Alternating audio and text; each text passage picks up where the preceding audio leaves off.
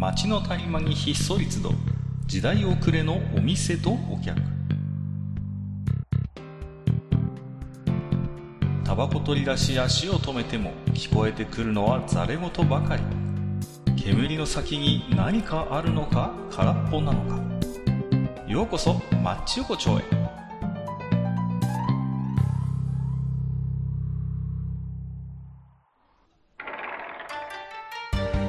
いよいよ大将、まだやってる？ああ、かかいらっしゃい。まあまあまあまあ、どうぞ、だいぶね、はいはい。お寒くなってきましたけれども。いや、いよいよね、ねえねー、お日迫ってまいりましたよ、これはね。いやいやいや、はいもう本当にね、またあの、年をね、また今年も越していくのかっていうようないね、や時期に。今年はでも本当にね、大変な年になりましたね、いろいろとね。いやー、本当にね、いろんなところで、いろんなね、あのーまあね、暗いニュースが多かったといえば、どちらかといえばそういう年だったのかなと思います。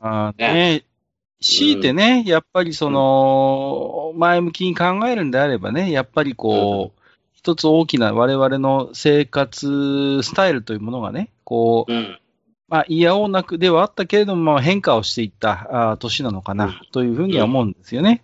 で、うん。うん。まあ、だからその、今いろいろ大変なことも多いんですけど、その中でね、やっぱりこう、今後の新しいやっぱり暮らし方のヒントになるようなことがいっぱいあったと思いますし、うん。おーまあね、もちろん大変なことなんだけれども、こう、例えば自宅で待機をしていたり、あるいは仕事がテレワークになったり、こう、っていう中で、こう自分自身をね、こう見つめ直すような、えーきっかけになった人も多いのかなと。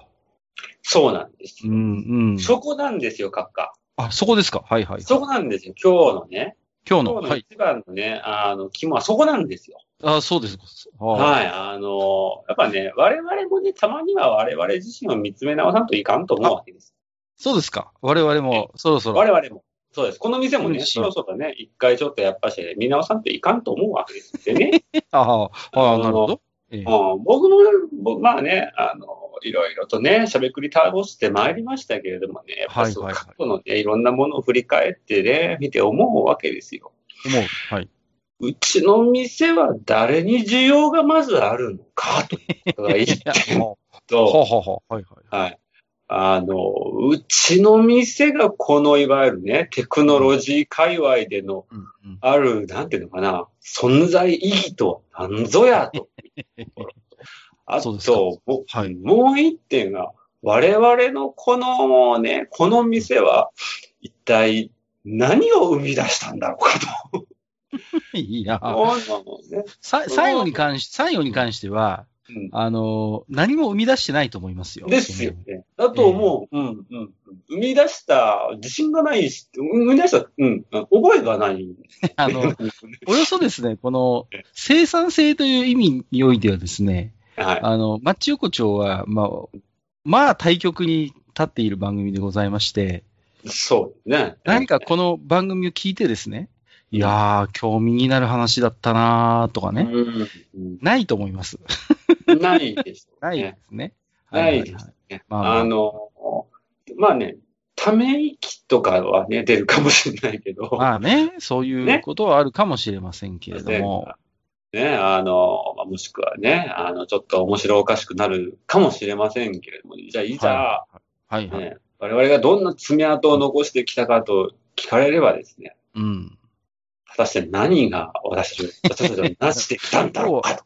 今日はなんか随分あれです。社会派な対象になってますそうそう。う。うん。ね、まずね、まあそのね、はいはい第一点として、うん。一体、どの、こう、うわ、いや、思いませんかかこの店に、うんね、来てくれる皆さん、ね、まず、世代はどういった方が多いんだろうね。ね 決まってるじゃないですか。おっさんしか聞いてないですよ、こんなラジオ。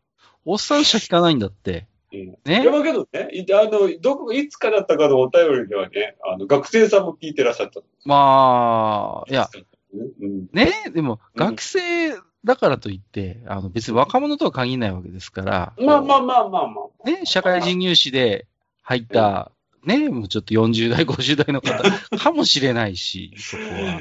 なるほど。ねまあ確かにね。うん。まあ、割と話題の内容としては、あのーやっぱりこう、中高年男性に響く 内容が多いと思うので、まあ、中にはね、あの、女性の方とか、まあ若い方が聞いてらっしゃるかもしれませんけれども、まあ、うん。それはやっぱあくまでこうイレギュラーな話であって、基本的には僕は30代以上の、えー男性がメインじゃないのかなとは思ってるんですけど、うん、なるほどね。まあまあ、30代、まあもしくは4 40代とか。40代、そうそうそう。うんうん、えー男性が多いな。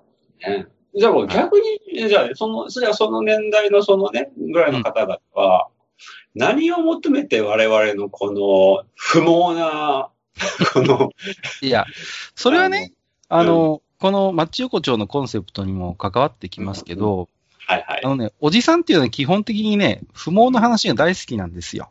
なるほど。これは。うん。あのー特にやっぱり40代とかに入ってくると、まあ、割とね、こう世間でも、まあ一発の大人として見られるわけで、うんまあ、例えば会社に行ってる人なら、それなりのやっぱりポジションにいる人も多いでしょう、やっぱり。はい少しこはいう部下や後輩もできて、はい少し責任のある仕事を任される人も多くなってくると思うんです、っていうのは。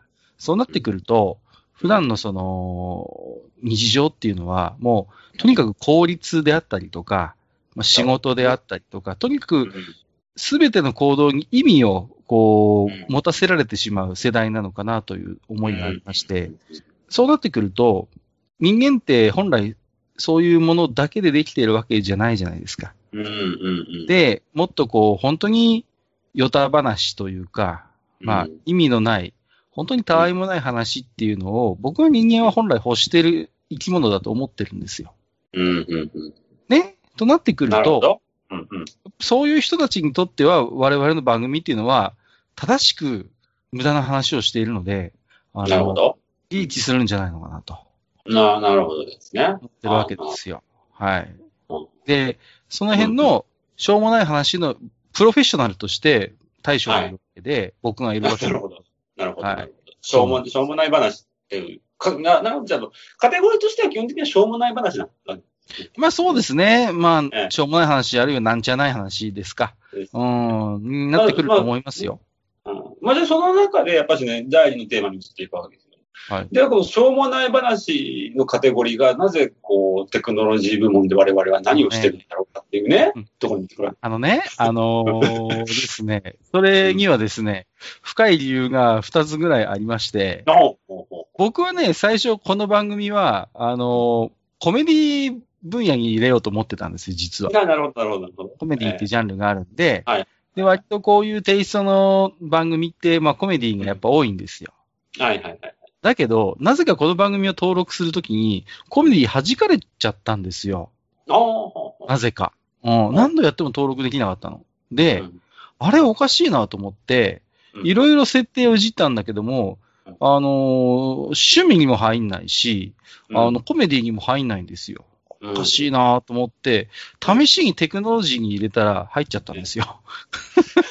で、アップルのポッドキャストってね、一回登録するの結構いろいろ大変で、あの、うん変更がね、なかなかしんどいんです。うんうん。今年この番組、あの、シーサーブログから独立して、今、はい。独自のブログで運用してますけど、これも結構実は大変だったんですよ。うんあ、の、いろいろ設定を変えて、あのね、番組そのものは変えずに、こう、我々の母体を変えるってことをやったんですけど、うんこれ結構大変で、だからね、ジャンル変えるのもね、結構ね、めんどくさくて、うん。もういいやっていうのが一点。もうもうもう一点は、あのー最初の方にね、喋ったと思うんですけど、ええ。その昔ですね、あの、はいラジオ酒場っていうポッドキャストがあって、はいはいはい。で、もう今全然更新してないんですけど、あのー僕の中ではその番組のちょっとコンセプトみたいなのを、うんちょっと引き継いでる部分もあるんですよ。完全に似せてるわけじゃないんですけど、はいはいはいで、そのラジオ酒場っていう番組も、確かですよ。確かテクノロジーカテゴリーだったはずなのよ。だから、まあいいかと。なるほど。うん。まあ前例もあるし、なるほど。じゃあテクノロジーで行くかっていうことで、そのままずっと放置した結果がこれです。なるほど。まあ、なるほどね。まあまあまあまあ。まあ、まあ、とどのつまりはね、まあ、あの、これからも、まあね、その、ヨタ話をテクノロジー部門で喋っていくっていう感じになるんでしょうだから、ねあの、もしですよ、アップルさんから、ええなんでお前らテクノロジーなんだって言われたときに、大将に、ちょっと考えてほしいんですよ。あ言い訳を。言い訳を、そう。なんとかひねり出してもらえないかなと思ってさ。なるほどですね。なうんまあまあね、今まで我々がね、こう話すけどね、最近ね、ちょっとね、私たちのこう話がね、もうあの、ヨタ話をすちょっと通り過ぎて、ちょっと頭いかれてるレベルになってきてるんじゃないかっていう記憶がちょっとあって。それはね、それ言っちゃいけないよ、それは。うすす感じてるけどさ。あのね、大体ね、あの、バチェラーおかずぐらいからね、たまにね、なんかね、あの、ちょっとぶっ飛んでるなっていうのがね、あの、そう？たまに入ってきてくるバチェラー、バチェラおかずはあれでした？私の中では結構自信作だったんですけあ、まあ、ど。あね、あヒット作だったっていうね、自分が。バチェラーおかずはえ。あ、そうですか？うん。えで、まあね、そ多分バチェラーオガズの月あたりに、あの、多分皆様に、なんというかな、あの、ちょっと思われたのが、多分、あの、冷やし中華マンダラ説だと思うんですよね。ああれはね、大将がとんでもない話を持ち出してきたんで、ええちょっとね、半分、今だから言いますけど、半分大将大丈夫かなと思いながら、そしたらね、冷やし中華がマンダラであるみたいなことを言い出したんで、これやばいなと思ってたんですけど、うん。まあね、ちょっとまあ、そう、あの辺からね、なんかそういうちょっとね、なんかこう、若干ちょっと、なんていうのかな、ちょっと、え、もしかしてこれさ、え、な、大丈夫？え、ちょっと電波？みたいな感じになってるから、電波ラジオ。うーん。まあ確かそうにね。いうテイストがね、はいそれまではどちらかというと、まあ、そのね、うんまあまあ、歌話のね、あれだったから、まあね、あの、アップルさんからね、うん君らテクノロジーって何のテクノロジーのこと言ってんのって言ったら、いや、それは私だって、その、ね、家電、量販店のあの、ちょっとよくわからないあの、クッキングコーナーとか、話で 盛り上がってますみたいな感じで言うしかないみたいは繁華街のコンビニの間取りについて。一生懸命語ってますみたいなそ。うそう。あそあれがどんだけ、あの、洗練されたデザインなのかっていうのをいやいやいや、いやいや、そういう話じゃなかったじゃないですか。繁華繁華街のコンビニを大体居抜きで入ってるから変な形が多いよねっていう話 話だったじゃないですか。まあ、だけど、ええでもね、後付けで何かテクノロジーっぽい言い訳を考えておくことは僕は無駄でないと思いますよ、やっぱり。なるほど、なるほど、うんなるほど。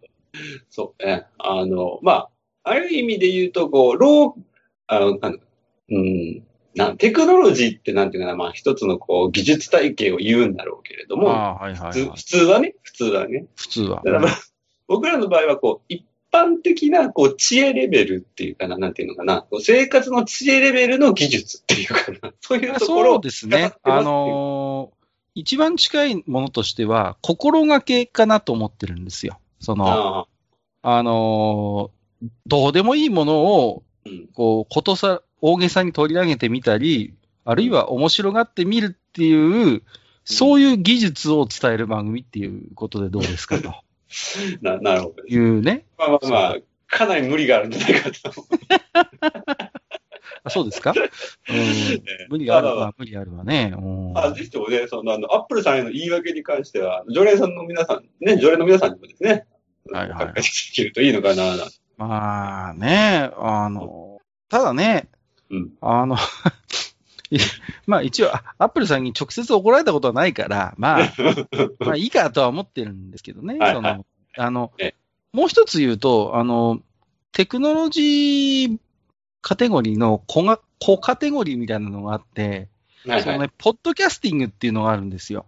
はいはい。そのサブカテゴリーにね。で、はいはい正確に言うと、マッチ横丁ってそのポッドキャスティングに入るんですけど、うんうん。あのーこれも多分ね、勘違いだと思うんです、最初は。あのね、要は、その、ポッドキャストをやっているということ自体が、まあうんちょっとテッキーなもの部分があるのかなっていうね、そういう都合のいい解釈をしてるんですよ。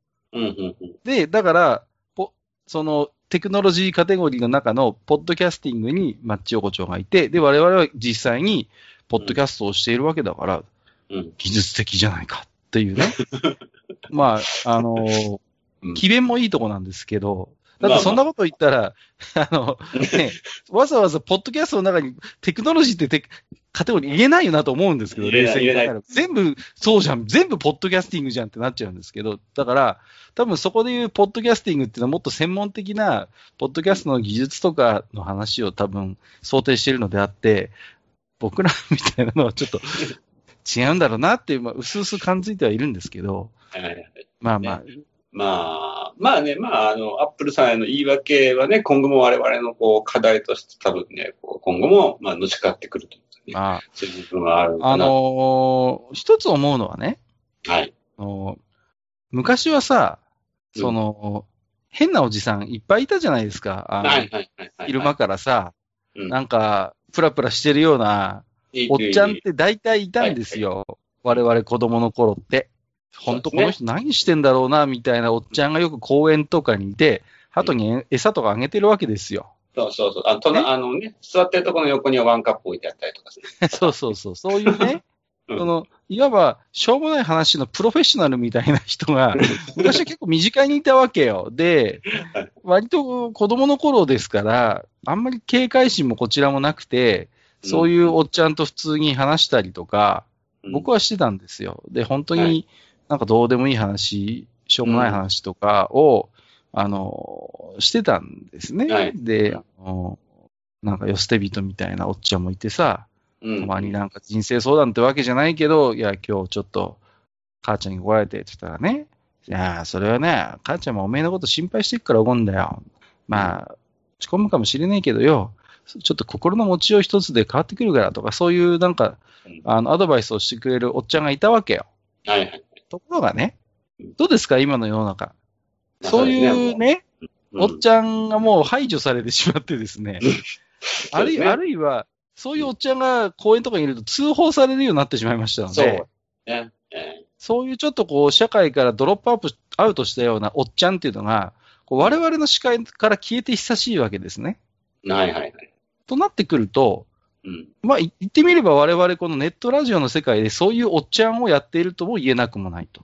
な なるほど。ね？なるほどねうん。。だから、そういうリアルから消えてしまった、そういう変なおっちゃんを我々はこのポッドキャストの世界で、うんまあまあ演じていると言ったらあれですけどど。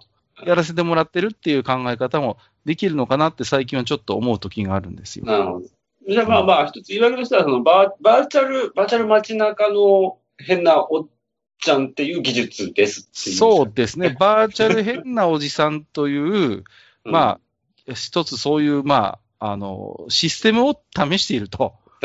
いうことでいいんじゃないですかそのバーチャル変な、変なおじさん実験ポッドキャストみたいなうん そうですね。ことでどうでしょううん。えーまあもう、あれですけどね、あのね、ポッドキャストのあのサムネイルのあの絵に騙されちゃダメですね。いや、あのーいや、でもね、あのサムネイルっていうか、あの、アートは、すごいよくできてると思いますよ。あの、うんなぜかっていうと、はい。あれ、マッチ横丁を聞いてる女の子っていう、うんまあ、一応、す設定なんですけど、はい。あの、喜んでないでしょ？絶不審、対不審、不審そうな顔してるでしょ、うん、もう確実に外れ引いたっていうようなのが次の瞬間に訪れる。まあ、直前の顔だもんね。あの、困惑の顔なんですよ。何これっていう顔をしてるんですね。あの、彼女は。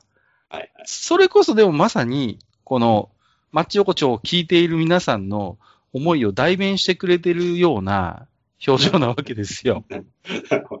何これ。完全に外れじゃねえか。いやいやいや。だからよくできてるのよ。あの、もう何年も前ですけどね、あので、すねうん僕がもう一つやってる番組で書いていただいた先生にお願いして、まあ、うん。書いてもらったんですけど、いや、僕はすごい愛着持ってますよ、そのアートワークに、あの、マッチ横丁のね。うん。まあ、最初の頃に比べて、やっぱしね、もうだいぶ皆さんにもね、定着してもらったんじゃないかな。おかげさまで、だからね、その、ランキングにも常に乗るようになりましたんで、テクノロジーカテゴリーでね。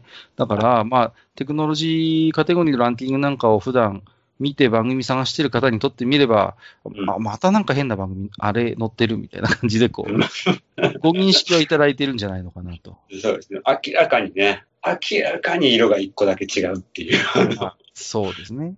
でも、やっぱりその、うん。バーチャル変なおじさん実験、ポッドキャストとして、はい。僕はまあ、半分ふざけて言ってますけど、半分本気なところもあって、うん、うん。うん、そういう、こう、本当になんじゃない話をうん、したり聞いたりする場っていうのは確実になくなってきているので、や、まあそうですね。本当に、その、なんていうのかな、あの、まあよく言えば住み分けができてきたっていうことなのかもしれないんだけれども、なんかこう、うん、やっぱしね、本当にあの、一昔前にあった、いろんな人が一つの街の中にね、いろんなこう、場面だったり、うんいろんな、ああの、まあ背景を持った人が、混然一体だ、一緒にいるっていうようなものとはちょっとね、最近はですね、違ってきてる部分もあるのはありますね。そうそうう。そう。うん。そういう意味で言うと、うん。まあ、ポッドキャストですから、まうんあ、ね、安全に、ん安全にそういう変なおじさんの価値観とか、しょうもない話をうん。聞けるっていう意味でも、ポッドキャストという場でこれをやることには僕は意味があると思ってましてね。例えばですよ、ツイッターとかで変なおじさんと絡むって、これ明らかにリスクがあるわけですよ。これはいやばいじゃないですか、これ。例えばね、そう、ズームとか、ツイッターで、そういううんちょっと本当に変なおじさん、しょうもないことばっかり言ってるおじさんと絡むってことは、ものすごいリスクがあるわけですよ。はいはいはい。だけど、このポッドキャストでこうやってまあ、まあ我々この居酒屋で大将と常連客のはいじゃない話を、まあ、ねそばに座っていただいて聞いてもらうという体でやってますけれども、これだと、まあ、ただ聞く分にはもうノーリスクで、そういうね。変なおじさんの変な価値観に触れられるわけですから、うんうん。まあ、それはなんていうの、すごいこう、まあ、このコロナ禍の世の中にあって、なんていうか、すごいこう、安全安心な狂気に触れる、その、手段として、いいんじゃないのかなと、お僕はまあね思います。、そのまあね、今でちょっとまあ、そういうさ、狂気っていうワードも出てきたところであれだけどね。はいもうかっこまだあれだよね。ぶっちゃけまだおとなしいね、言ってもね。あそうですか？うん、まあ、まだ、ほ本来はね、私の知るこの閣下という男は、もう、あれ、もう2割、3割まで育ってるはずなんだけどな、っていうのが、基本的には、ーだいぶでも大将に引き出してもらってますけどね、私は。個人的にはそう思ってるけど、ただいやいや、僕はまだまだ二の矢さんの矢は確かにありますよ。この、うん皆さんが思ってる以上に多分僕やばいやつなので、うんあの、そういうのはまあ今後のマッチ横丁を聞いていく中で、まあ、大将が暴いていくかもしれないなとは思いますけど、まあ、いや、でもいつも言ってますけど、ね。本当にやばいのは大将ですからね、その、いやいやいやいやいやいやいや。100回の時にも言ったと思うんですけど、大将のね、この、隠された狂気みたいなものを僕はこの 200夜までの間に、なんとか1枚でも2枚でも化けの皮を剥いでやろうという、まあ、そういう裏目標があるので、なるほど、なるほど、なるほど。はい。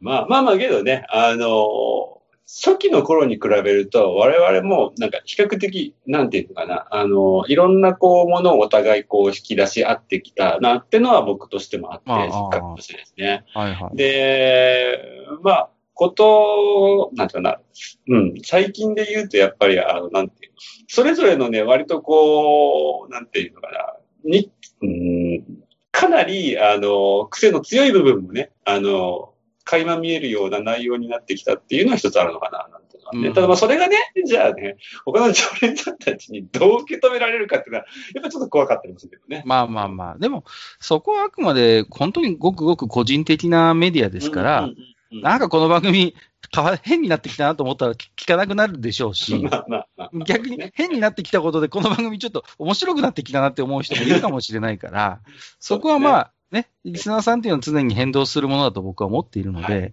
はい。まあまあ、そういう部分も含めて、やっぱり、うーん、僕ずっと同じコンセプト、同じテイストを維持できる番組って、すごいと思うんですよ、それって。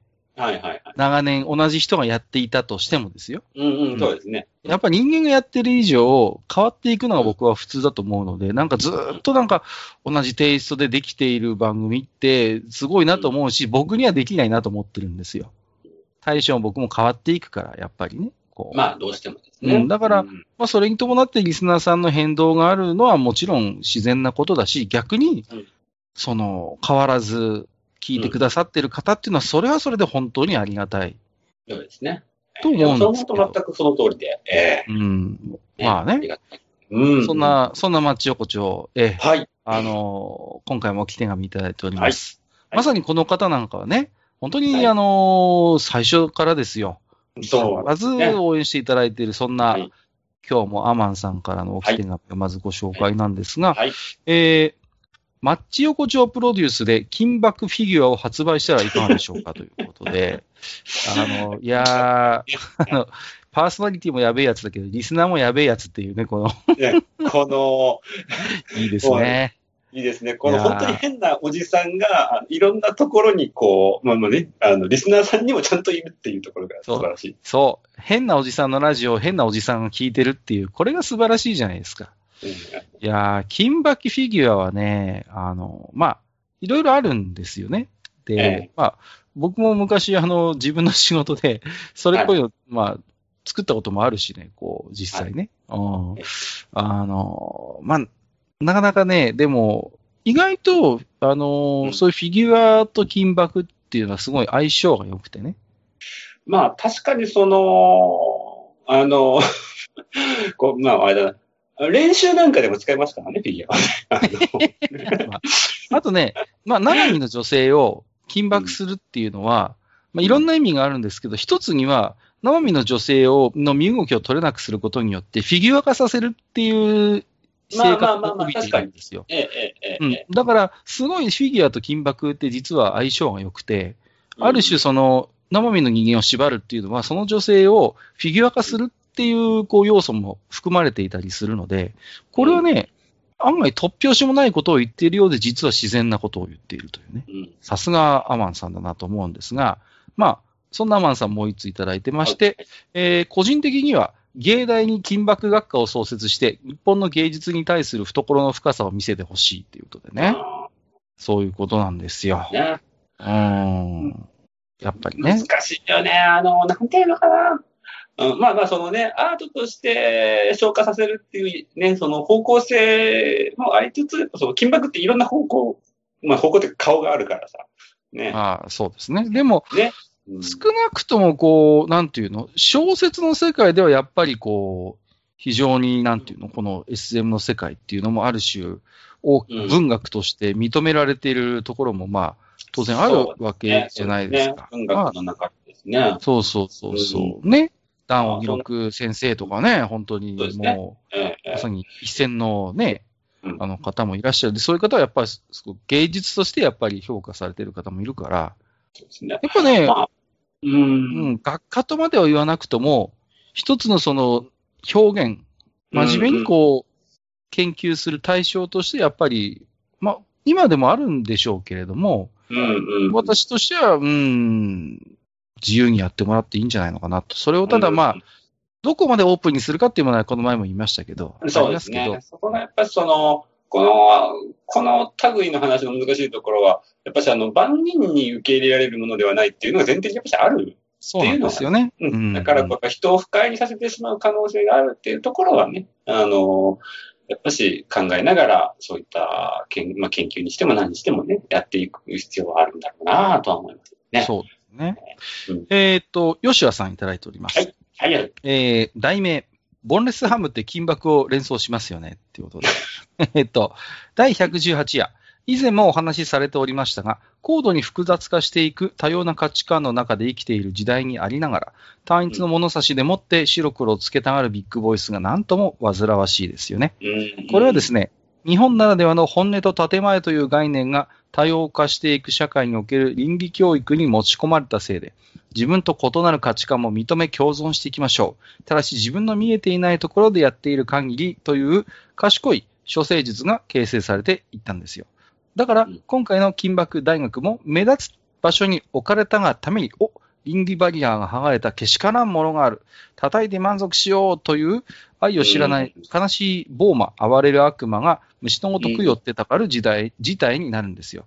そうじゃないんですよ、多様性って、ということでいただいております。うんそうですね。そうですね。これもなんか納得できる部分はあるかな。そうですね。まあ、あの、どうしてもね、こう、いわゆるこう、なんていうのかな、エロ、エロ的なこう、ものっていうのはどうしてもこう叩きやすいっていうそう、そうでも、うん。そういうね、ところもある性格、性格っていうかな、性質っていうか、まあ、そういうのではあるからね。うーん。もう、共通の敵を叩いて排除するって一番手っ取り早い、その、社会不安とか結束みたいな、社会不安を取り除いたり結束を高める手段として、これはもう昔から取られる手段ええ、あるあるんですよ。で、うん共通してるのは叩きやすいものを叩くっていうことで、おそらくっていうかもうか100%叩く側の人間の方が、まあ、変な話、そのメジャーになり得るというようなものにおいては、うん特に顕著なんですよね。うん、そうですね。だから、やっぱりね、うん、今回はやっていること自体は僕は何もその、ね、うん、恥ずべきところはないと僕は思ってるんだけども、やっぱりうん。公開の方法なんですよね。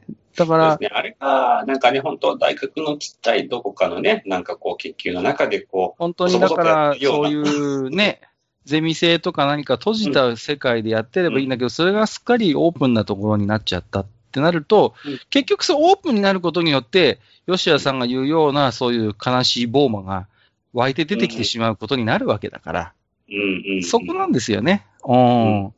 今の世界だから本当にそういう、まさにネットの世界にオープンな状態でうん。公開をするっていうことは、言ってみりゃ、そういう人たちを招いてしまう うーことにもつながって悲しいですけどね。まあ、うんうん。関連してね、えっ、と、フレディ・ヌーボーさんからいただいてますね。はい。はい。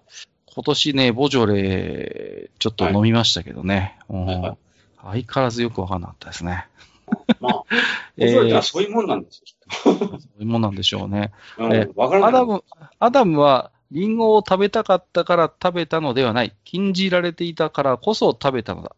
えーマーク・トゥエインだそうですけども、えーっと、118夜拝聴いたしました。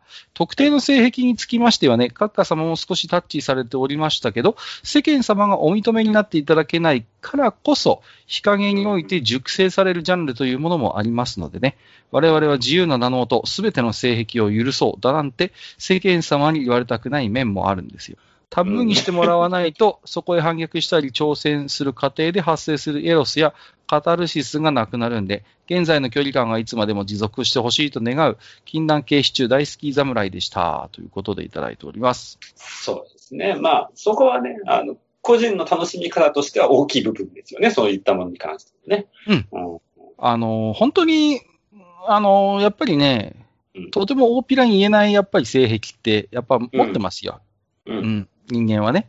で、それを否定するのではなくて、その、なんていうのかな、人様に、を傷つけたり、迷惑をかけない範囲においては、まあ、内心の自由ということで、それは認められてますので、うん。あの、そういうものまで含めて何か統制をするとか、逆、に、そのフレディさんが言うように、そういうものも全て許していこうっていうことを声高に言うっていうのは、やっぱりちょっと違和感があるのよね、この。そうです。まあ、特にこの性癖っていうものに関してはね、それはありますね。うんうん。で、やっぱエロスっていうのはそういう人間の本当にまさにその性の衝動、うん。人間のその一番こう生物的な部、根源的な部分にやっぱり関わってくることだから、うん。理性でね、すべてコントロールしようっていうのはね、やっぱり無理があるんだと思うんですね。そうですね。うんだから、うん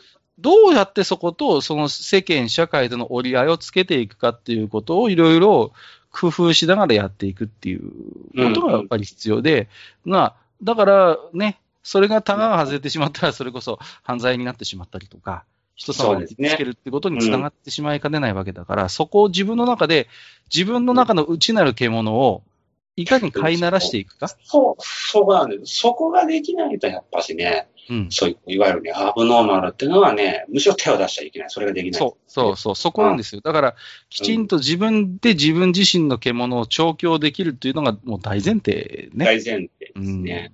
ねうんえーと、次いきますよ。はい。えーと、山かっき64さん。はい。えーはい今更ながら第78夜、孤高の番組、マッチ横丁拝聴。ああ。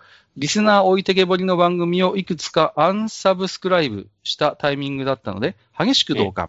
いつでも一緒に酒を飲んでいる感覚で接してくれる閣下と大将に乾杯ということで。ああ、ありがたい嬉しいですね。ね。いやー、本当に嬉しいですね。うんうん。マッチ横丁っていう番組は、うんあのーこの時も喋った記憶があるんですけど、はいはいはい。コメントをしてくださるリスナーさんもちろんありがたいですけど、おそらく大多数は、そういう反応は、あのーまあ、あえてしないけれども、聞いてくださっている大勢の、その、やっぱり、こう、リスナーさんでやっぱ成り立っている番組だと僕は思ってるんですね。うん。あの、ね、似たような感覚なんですけど、あの、僕としてはね、なんていうのかな。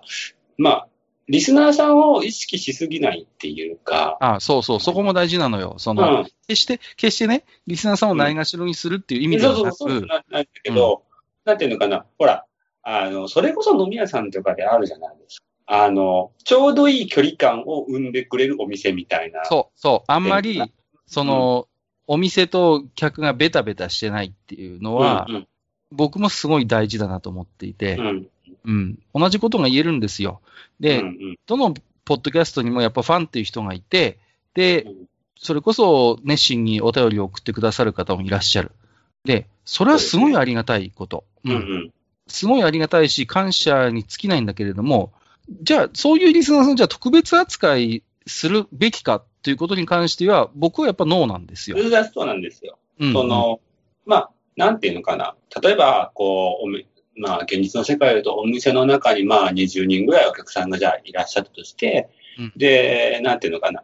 ある意味その、カウンターとかね、そういったところで、こう、ちょんちょんとこう、なんていうのかな、そのカウンター越しに会話をするタイプのお客さんとそうじゃなくて、その会話も含めてなんか店を楽しんでるっていうお客さんがさらにその後ろにいて、で、その、なんていうのかな、まあ、一括りにそれ自体がこう、ああ、ちょうどいい、なんかこう、居心地がいいよねって思えるようなところそうが。そうそう。うん。うん。僕はマッチ横丁はうん。そうでありたいと思ってるんですよ。うん。うん。だから、いつもお便りをくださるお客様、まあ、リスナーさんも、えーうんたまにね、感想を寄せてくださるリスナーさんも、そして大多数の反応はないけれども、聞いてくださってるリスナーさんって僕はやっぱり僕の中では同列なんですよね、その。うん。うん。同じぐらい皆さん大切な存在であって。うん。うん。そうですまあね。で、ポッドキャストはでも自由だから、いや、うちはそういう方針じゃないよっていう番組も全然あっていいんだけど、少なくともこのマッチ横丁に関して言うと、そこは僕の中では、あの、上下はないうん。うん。と思ってます。うん。だ、だから大将の居酒屋の例えはすごい的確ですね。僕も。うん。僕も自分が、まあ、変な話、常連になってるような居酒屋って、まあ何軒かありますけど、行くようなとこね、はいはいはい。でも大体そういうとこって、それこそ大将が言うように、常連客であっても、変にベタベタしてこない、そのうん、適度な距離感を、僕、まあ一人で行くことが多いんですけど、いい意味でほっといてくれてる感じの。たまにポロッと、あのーちょっと世間話を少し2、3か言葉を交わすぐらいはの、本当に距離感ですよ。うん、それが僕は居心地がいいのね。なんかいろいろさ、ああ、久しぶりですね。どうでした？かこの前。いや、今コロナ大変ねとかって、なんかそういういちいちこううん、話しかけられるの疲れちゃうんで、うんうんううん。ん。っていうのはやっぱり。もうね、うん。本当にこう、なんていうのかな、ちょっとこう、会話があったとしても、うん、最近どうなの？っていうところでもう少しあって、で、またちょっと間があって少し会話があるとか、まあ、人それぞれその、心地よい会話の、なんていうのかな、こう、そういう場そうでのねリズムって多分違うと思うんですよね、やっぱり。まあ、うんね、誰、一緒に来てる人とかにもよるだろうしね、もちろんね。うん。ああ、まやっぱ、うん。うん。だからね、まああのー空気感ですよね。うん、だから、山活記64さんには、そんな、僕らのね、そのなんだろううんコンセ、コンセプトというか、あの、んスタンスにシンパシーを感じていただいているので、うんあの、それはすごい本当にありがたいし、あの、あ、やっぱり僕らのこういう方針にうん。ついてきてくださるリスナーさんがいるってことで、ちょっと安心もしますけどね。そうですね。うん。えーもう、本当ね、ネジがちょっとね、飛んだ内容がさ、ね、あの、ちょっと増えてきてます。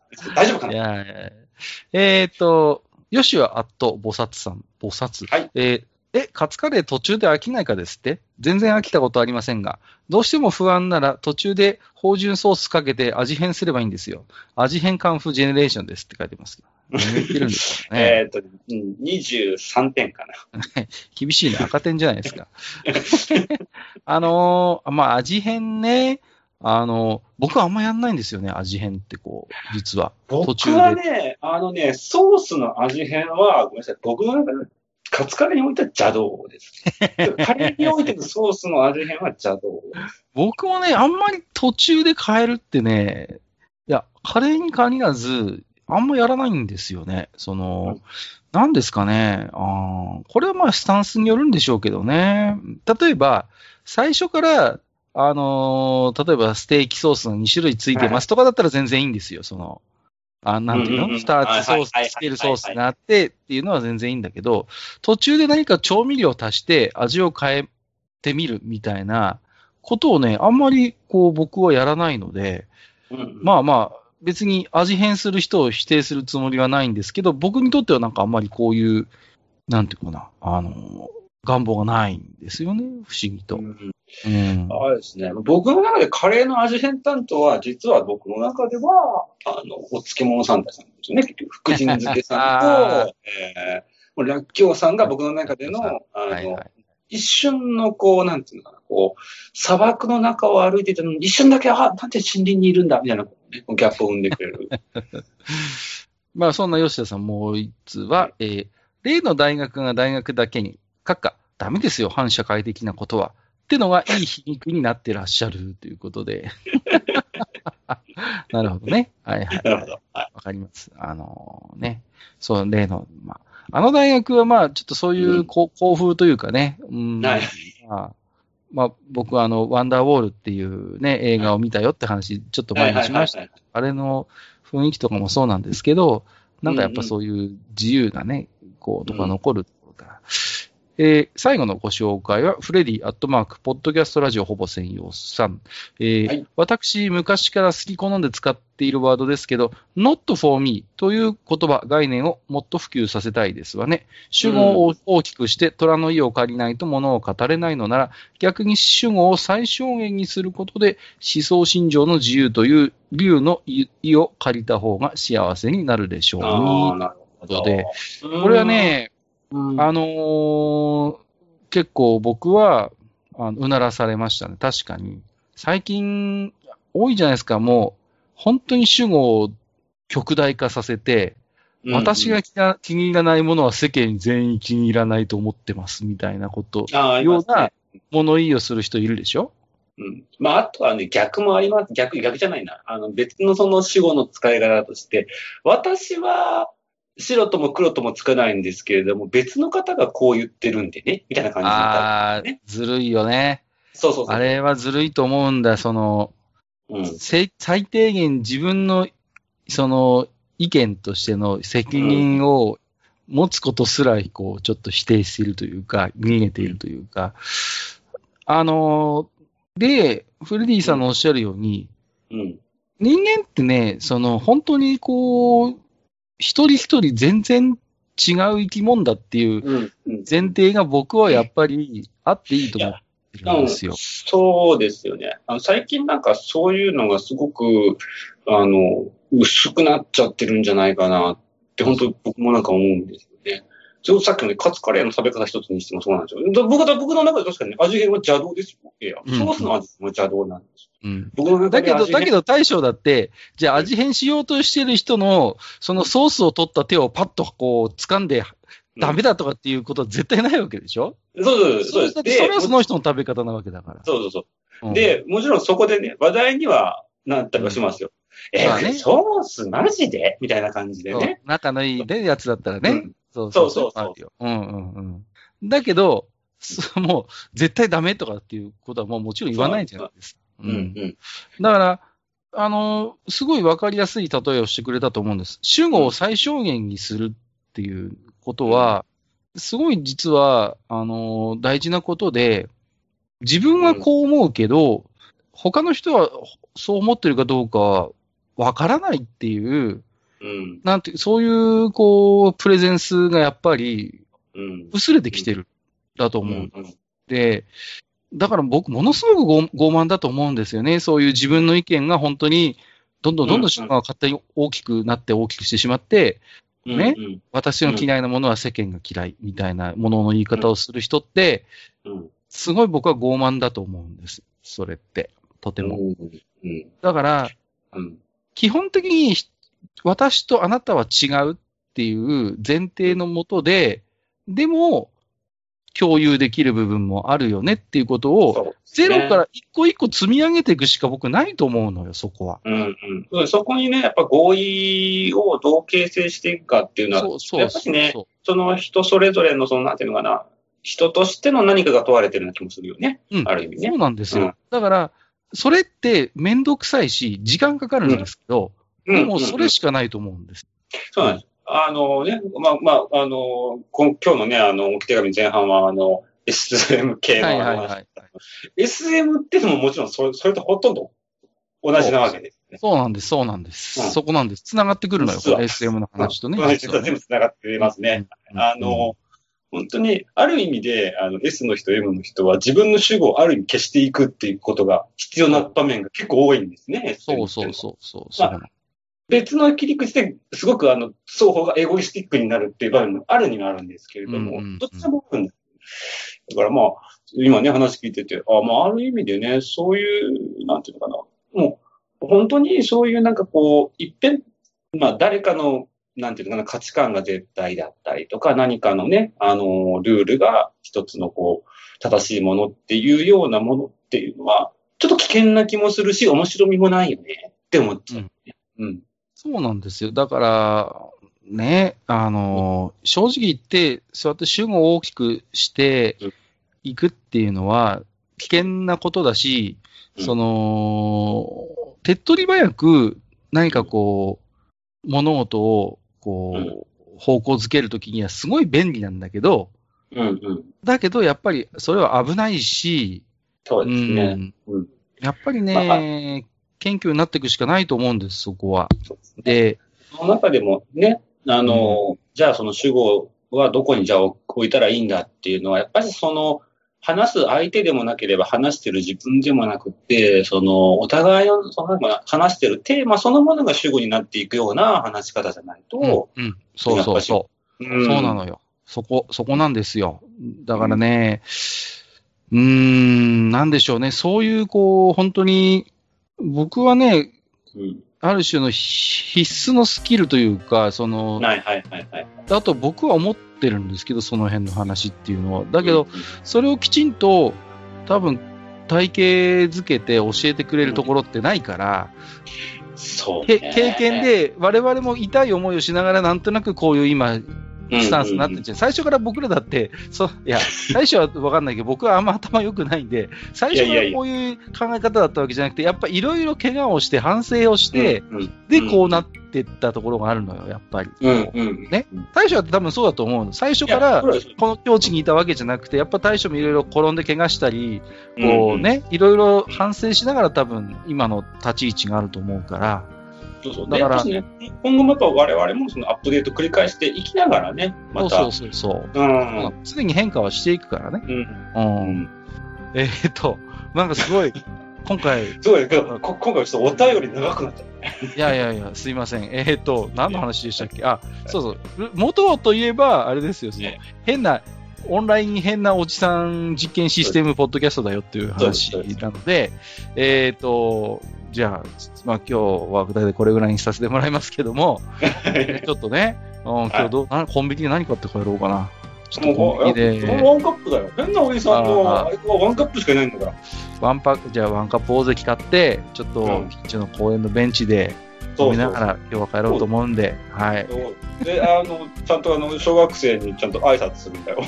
おう、おう、坊主、やってんな。そうそうそうお 今だったら通報案件だな。通報だよね。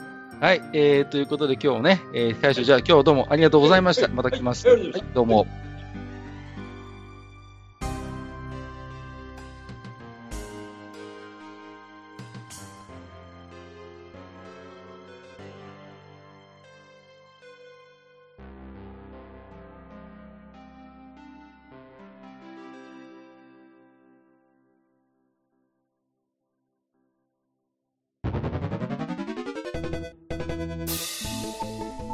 ああ、そう、大将。もう一つだけ。なんで愛想そっかしいね。おなんでもこのマッチ横丁、聞き手の方から置き手紙が届くそうじゃないですか。そうそう、不思議な話だ いね。やいや、別に不思議じゃないんですよ。で、えっ、と、どうすれば届くんですか？あーなんでも、ブログのお便り投稿フォームか、直接メールすれば届くらしい。うーん。えーブログに載ってるメールアドレスに直接送ってもいいんだね。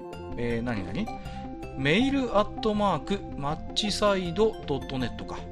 mail アットマーク matchside.net ね。うん。